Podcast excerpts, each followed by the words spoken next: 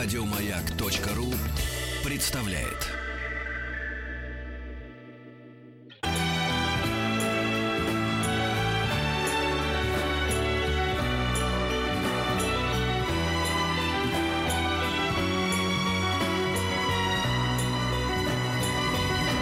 Спутник кинозрителя.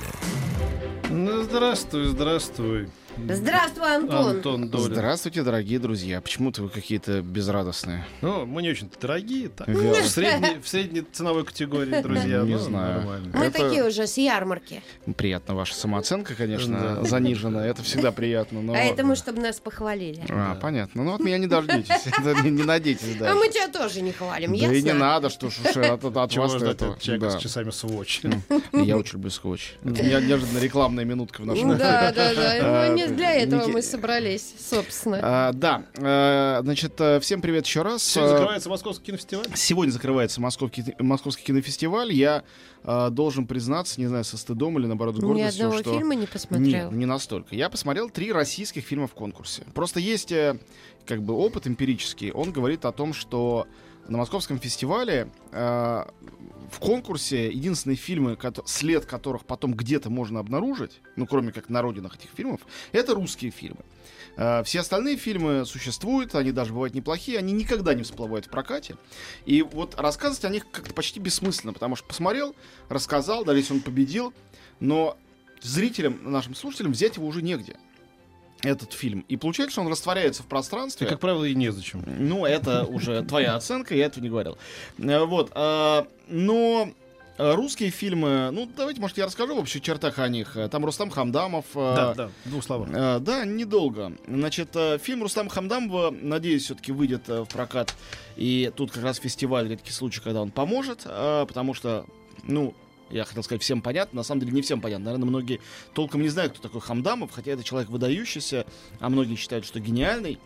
Э, Хамдамов это художник великий э, на уровне там э, ну, каких-то ярчайших э, художественных персоналей последних там нескольких десятилетий. Он работал над многими фильмами и с какого-то момента сам начал заниматься режиссурой. Фильмов у него очень мало. Все они наперечет, причем их еще и не достать. А, то есть их какое-то бытование прокатное очень сомнительное. Ну, Например, в частности, он сделал фильм «В горах мое сердце» в 67 году, а следующий фильм был, по сути дела, «Анна Карамазов» в 91-м с Жанной Моро. Поскольку фильм делался в 91 году, и это было такое начало русского нового кинематографа, сейчас, друзья, простите, Ничего, откашляюсь. ничего, откашлялся. Да, ничего, у нас здесь э, все такие. Болезнь, чем-то я подавился, что ли. Вот. Сходи в туалет, если хочешь, мы потом пообщаемся. Так, ребята. Это без эмоции. Антон. Э, Анна Карамазов, фильм 91 года с э, Жанной Моро, очень интересный. Я его нашел когда-то в ужасном качестве на видеокассете, на горбушке. И так с тех пор я его никогда не видел на большом экране, например. Это прямо раритет. Потом были вокальные параллели, и они были, вот сказал, Анна Карамазов 91 год, вокальные параллели 2006. Вот такие примерно перерывы между фильмами.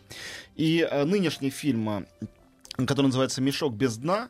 И это, как это дико не прозвучит, э, э, экранизация Хамдамовым новеллы Рюновской Акутагавы «В чаще». Ну, если кто не знает, та самая новелла, на которой основан Арасимон Акира Курасавы. Ну, та самая, мы так и поняли. А, да, ну я имею в виду, что Что? это всем известная хрестоматийная история про убийство самурая и изнасилование его жены разбойником, который все рассказывают по-своему, а разбойник, женщина и э, дух самурая. Ну, тут это перенесено в русские декорации.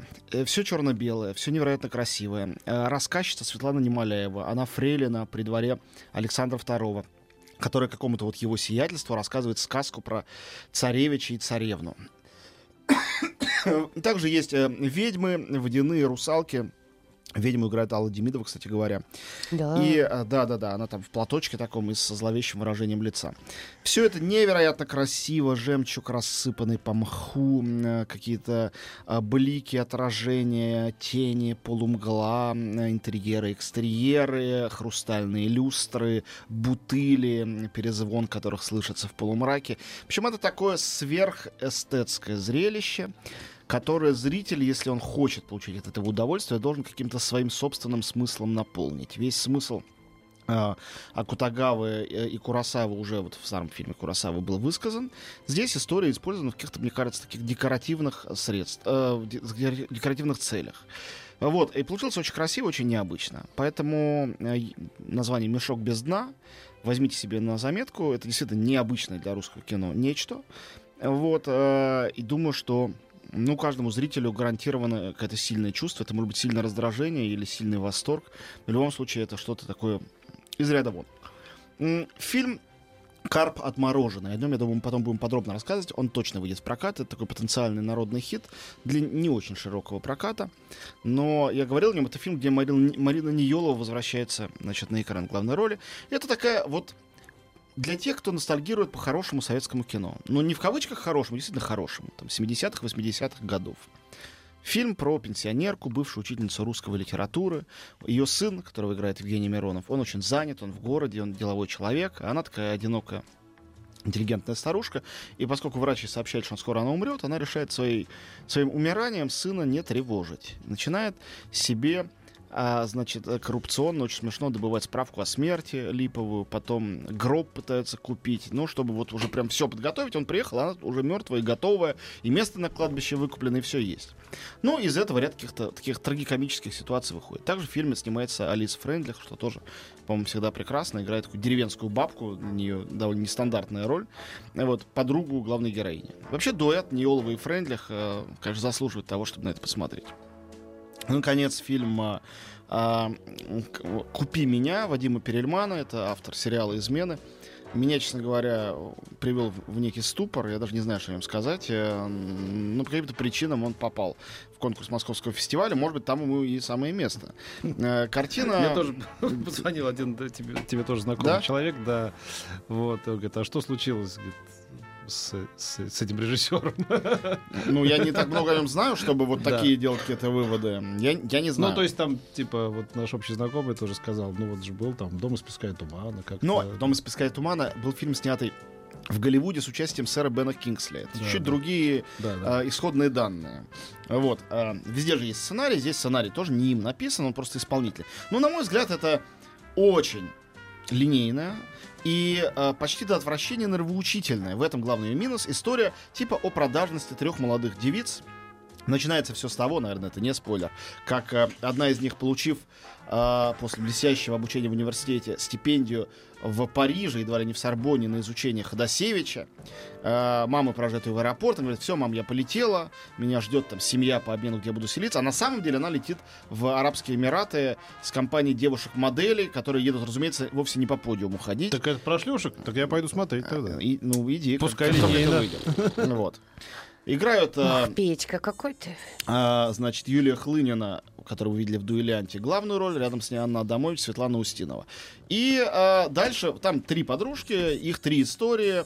На мой взгляд, это все такая история, с одной, она двойственная. С одной стороны, она а, как бы показывает нам, ну, правда, очень невинно, вот эту вот пикантную сторону жизни. С другой стороны, она, конечно, показывает, что если вот э, будешь всякой ерундой заниматься и честь с молоду беречь не будешь, то будет тебе плохо в этой жизни.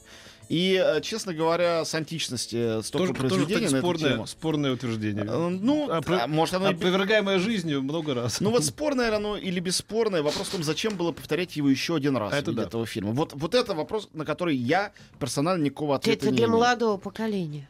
Вот не знаю, нужно ли это М. молодому поколению интересно. Нет, может быть. Я, поскольку не молодое поколение, здесь судить не могу. Вот, поэтому, э, может, кто-то из них получит сегодня какие-то призы. Сегодня последний день фестиваля. Давайте я э, для тех, кто вдруг хочет моментально вскочить в уходящий автобус, скажу о том, что сегодня еще теоретически можно посмотреть. Э, фильм «Смерть Людовика XIV» с легендарным Жаном Пьером Лео в роли монарха в 8 вечера в кинотеатре «Октябрь» сегодня показывают. Великолепный документальный фильм, на мой взгляд, великолепный. «Я не ваш негр» в 5 часов в Центре документального кино. Фильм, номинировавшийся на «Оскар» с музыкой Алексея Айги, кстати говоря. А, вот. а, Я собираюсь. а, и Ты, ты билеты купил? очень, мы- Собираюсь. Мы А, вчера, Галя, он искала очень билеты. мне нравящийся фильм, абсолютно дикий, в самом благородном смысле слова дикий, а, который, наверное, в нашем прокате не будет. Жанетта он же «Детство Жанны Дарк». Бруно Дюмона, а, Hard and Heavy Musical о детстве Жанны Дарк. А, Весь фильм девочка с Жанна своими подружками ходит по дюнам и а, под, а, значит, а, сопровождение музыкальное поет песни о своей миссии. И а, эта картина сегодня в гараже, там тоже есть зал, в 10 вечера показывается. Это то, что я вам рекомендую машину на, помыть заодно. на сегодня. Замечательно. Еще больше подкастов на радиомаяк.ру.